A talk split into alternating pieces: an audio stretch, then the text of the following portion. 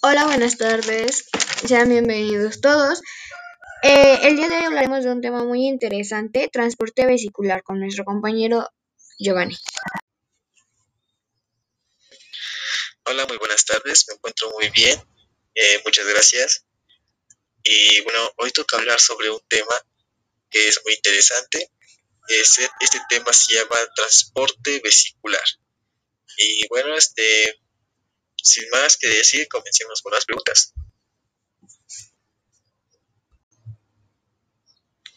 Ah, bueno, pues el aparato de Golgi procesa las proteínas realizadas por el retículo endoplasmático antes de enviarlas a la célula. Eh, las proteínas entran en el lado cis del mismo retículo y salen del lado opuesto denominado lado trans. Bueno, yo tengo una pregunta. ¿Cuántos modelos de transporte vesicular existen o hay? ¿Nos podrías decir? Bueno, pues mira, solo existen dos modelos. Eh, esos dos modelos son los que explican los procesos y el estado de estacionamiento del aparato de Golgi. Pero ahora mi pregunta es, ¿tú sabes en casualidad cuáles son esos modelos? Así es, existen dos modelos de, de transporte. Una es evidencias y la otra es modelo de maduración cisternal. Las dos están muy bien dichas, muy bien estructuradas, solo que las dos llegan al mismo proceso, pero de diferente forma, y son muy diferentes de explicar. Bueno, ya para finalizar, eh, voy a hablar sobre lo que muchos nos han preguntado, es cuál es el modelo más preciso.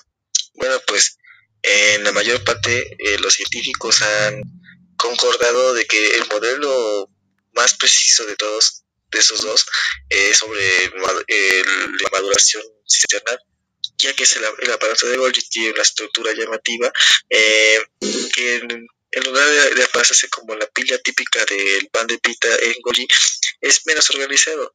Eh, las cisternas individuales se extienden de manera inusual e irregular para la célula bueno, se me hizo muy interesante ya que yo no conocía varias cosas y funciones del aparato de Golgi.